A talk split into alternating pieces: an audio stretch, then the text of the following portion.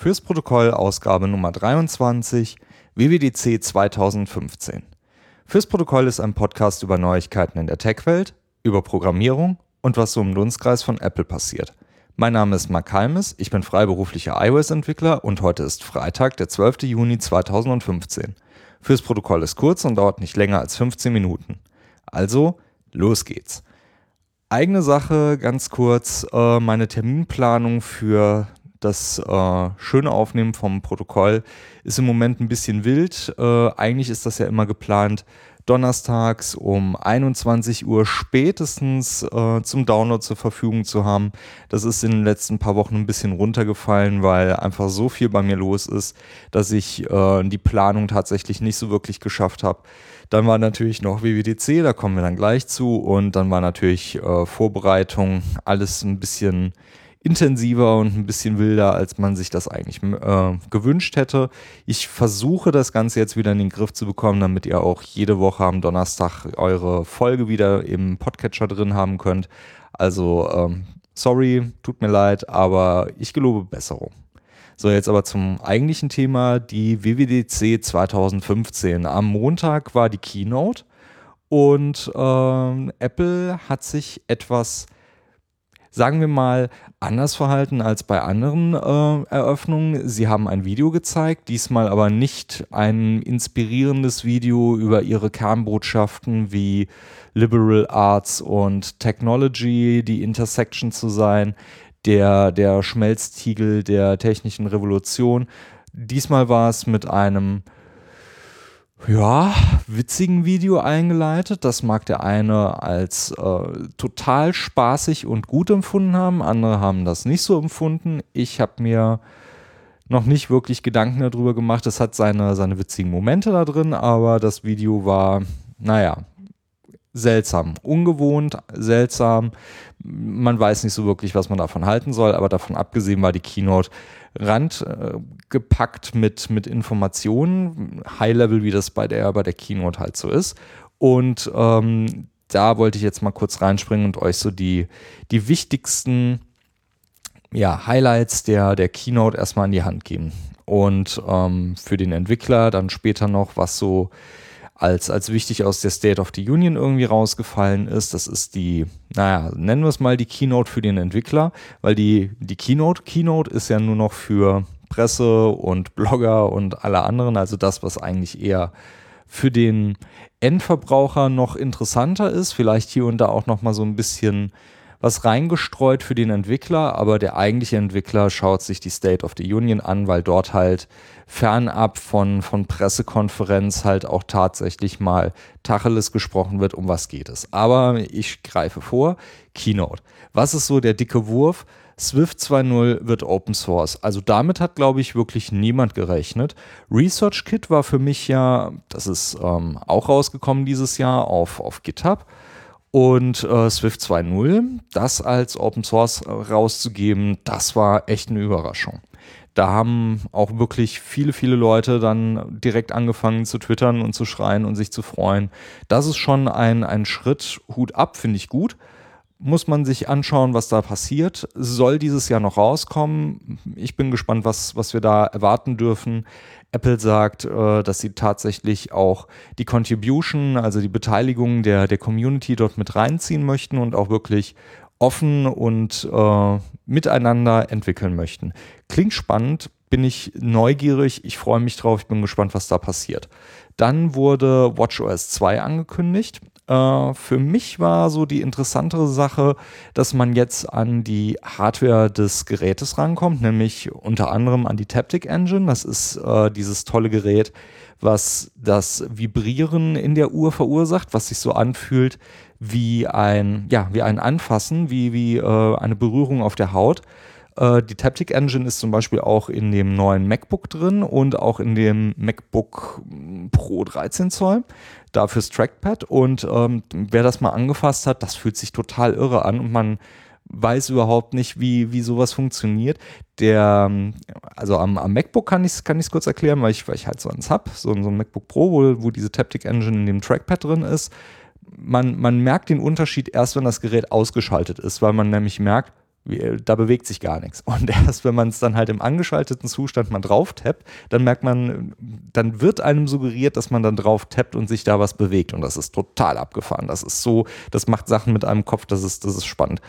Das kann man jetzt halt auch ansteuern von der Uhr aus, beziehungsweise auf der Uhr mit Software. Und da kann man bestimmt coole Sachen mit, mit, mit Programmen schreiben. Also da bin ich echt gespannt, was man da machen kann. Auch andere Sensoren können jetzt angesteuert werden. Der Motion Sensor, ich glaube auch ähm, die Health-Sensoren, die kann man ansteuern. Also da kann man bestimmt coole, coole Sachen mitmachen. Für iOS sind ein paar ähm, interessante Dinge passiert. Bei iOS 9 wird für den Entwickler IPv6 Support Pflicht. Das heißt, also Pflicht in Airquotes. Äh, das heißt, ähm, wenn deine Software kein IPv6 unterstützt, dann ähm, wird, man, wird man da in Zukunft etwas anders darauf reagieren bei Apple und es wird einem auch mit, mit der großen Keule irgendwie empfohlen, das auch zu testen. Das kann man unter anderem, wenn man das jetzt ähm, zum Beispiel in einem Firmennetzwerk oder in einem, in einem Heimnetzwerk, wo die Geräte das noch nicht irgendwie können, wo der Router das noch irgendwie nicht kann oder man auch nicht irgendwie IPv6 irgendwie ausgespielt kriegt. Der Mac kann das. Den kann man einfach als Hotspot konfigurieren und den als IPv6 only dann auch konfigurieren. Und an der Stelle fließt, fließt es dann halt einfach durch. Und äh, man kann das da an der Stelle dementsprechend benutzen. Dann, ähm, was noch dazu kam, was auch so ein bisschen unter dem Stichwort ähm, alte Zöpfe abschneiden irgendwie mit reinfällt, ist dass Apple hingeht und sagt, dass HTTP nicht mehr der beste Kommunikationsmechanismus ist. Man soll doch bitte auf HTTPS bzw. auf TLS umsteigen. Das äh, halte ich für ja äh, schon, schon einen krassen Sprung. Da wird auch wirklich mit gedroht, Achtung, wenn ihr das nicht könnt, dann dürft ihr auch nicht mehr mitspielen. Das heißt, da sollte man definitiv auch schauen, dass das funktioniert und dass das auch klappt. Man kann allerdings äh, ein, eine Art äh, Ausnahme erbeten, indem man das einfach in seinem Manifest mit einträgt und äh, das wird dann dementsprechend berücksichtigt beziehungsweise auch nicht berücksichtigt. Halte ich für viele, viele Entwicklungen für ja, spannend. Sollte man definitiv im Auge beachten. Jeder, der irgendwie Releases plant für iOS 9 und darüber hinaus, sollte da genau drauf achten und sich das nochmal durchschauen. Äh, steht bei mir auch auf der Liste mit drauf. Ich habe aber da noch keine weiteren Informationen zugesehen, was das denn jetzt im Konkreten bedeutet. Und da muss man natürlich auch schauen, wie es da weitergeht. Der nächste große Wurf für iOS ist natürlich Multitasking und Split Views. Das heißt, äh, Multitasking ist jetzt etwas, was ähm, auf die, naja, am, am Beispiel vom, vom iPad beschrieben, dass ich einen Bereich habe auf dem Keyboard, mit dem ich mit Wischgesten komplett andere Steuerung meiner zum Beispiel Selektion habe und auch ähm, zum Beispiel das Markieren von Text äh, anders gestalten kann. Nämlich nicht mehr, dass ich irgendwie oben in dem Text dann rein, äh, reinspringe und das auswähle, sondern dass ich das Keyboard als großes Trackpad einfach benutzen kann. Finde ich cool, ist eine super Sache, kann man dementsprechend machen. Split View ist ein Feature, was mit iOS 9 für ähm, das iPad Air 2 erstmal verfügbar sein wird. Und zwar kann man sich jetzt einen zweiten Screen neben seinen Hauptscreen legen. Das heißt, man, man splittet einfach dieses, äh, dieses Gerät in zwei Hälften oder in, in frei positionierbare Hälften und man kann dementsprechend hin und her ziehen und der ganze Kram funktioniert dann nebeneinander. Das ist natürlich cool, wenn man auf der einen Seite eine Webseite aufhat, da irgendeinen Artikel liest und auf der anderen Seite möchte man sich Notizen machen. Das geht jetzt beides. Das kann man nebeneinander offen haben und kann da hin und her springen, ohne die, die App tatsächlich im Fullscreen-Modus hin und her wechseln zu müssen. Das ist super, das ist bestimmt für Produktivität richtig gut geeignet. Dann kommen wir mal zu Xcode. Ähm, Interface-Testing ist das neue Ding, das äh, wird jetzt unterstützt. Das kann man jetzt in Swift und in Objective-C machen. Das Coole, es gibt da die Möglichkeit, durch die Applikation, die man im Simulator hat laufen lassen, einfach durchzuklicken und zu sagen, ich möchte hierhin tappen, ich möchte da drauf tappen und dann erwarte ich das. Das Geile ist, dass direkt durch diese Tabs das Ganze dann halt geschrieben wird und dann, also für einen geschrieben wird und das halt in Swift oder in Objective-C, je nachdem, was das Ganze dann kann. Code Coverage kommt mit hinzu zu Xcode. Ähm, allerdings mit dem Prof-Data-Format, nicht mit dem GCOV-Format. Ähm, das heißt, was ist Code Coverage? Code Coverage heißt, dass ich halt eine Überprüfung habe, wie viele Unit-Tests decken denn meinen Code ab, beziehungsweise wie viel Prozent meines Codes ist abgedeckt von Unit-Tests.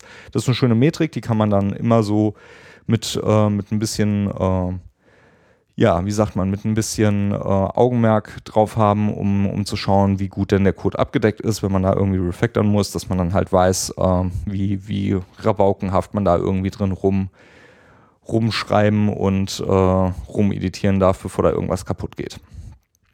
OS X ist so der, der letzte Punkt, den ich für meinen kleinen Rundumschlag geben möchte. Da kommt Window Management hinzu und das fand ich tatsächlich überraschend, weil ich sowas nämlich bei Apple jetzt nicht direkt erwartet hätte. Und zwar mit Window Management ist gemeint, dass man zwei Programme nebeneinander positionieren kann und diese sich jeweils diesen Platz dann aufteilen.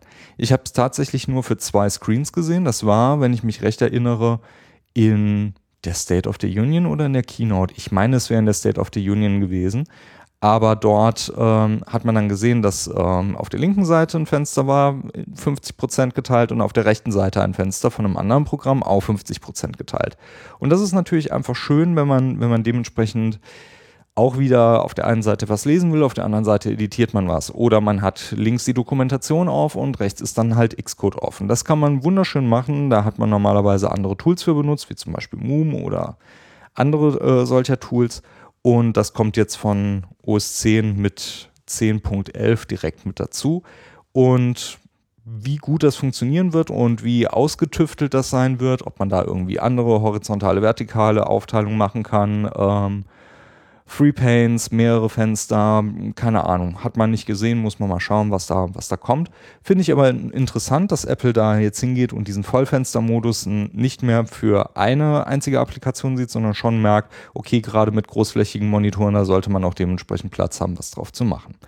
Ich bin gespannt. Ähm, mein Terminkalender sieht jetzt so aus, dass ich äh, die nächsten Videos mir anschauen werde mal schauen, was da noch alles Interessantes von Apple auf mich zukommt. Und ich glaube, wenn ihr äh, auch iOS-Entwickler oder Mac-Entwickler seid, dann äh, habt ihr wahrscheinlich einen ähnlichen vollen Terminkalender und schaut jetzt auch, was ihr da noch irgendwie mitkriegt.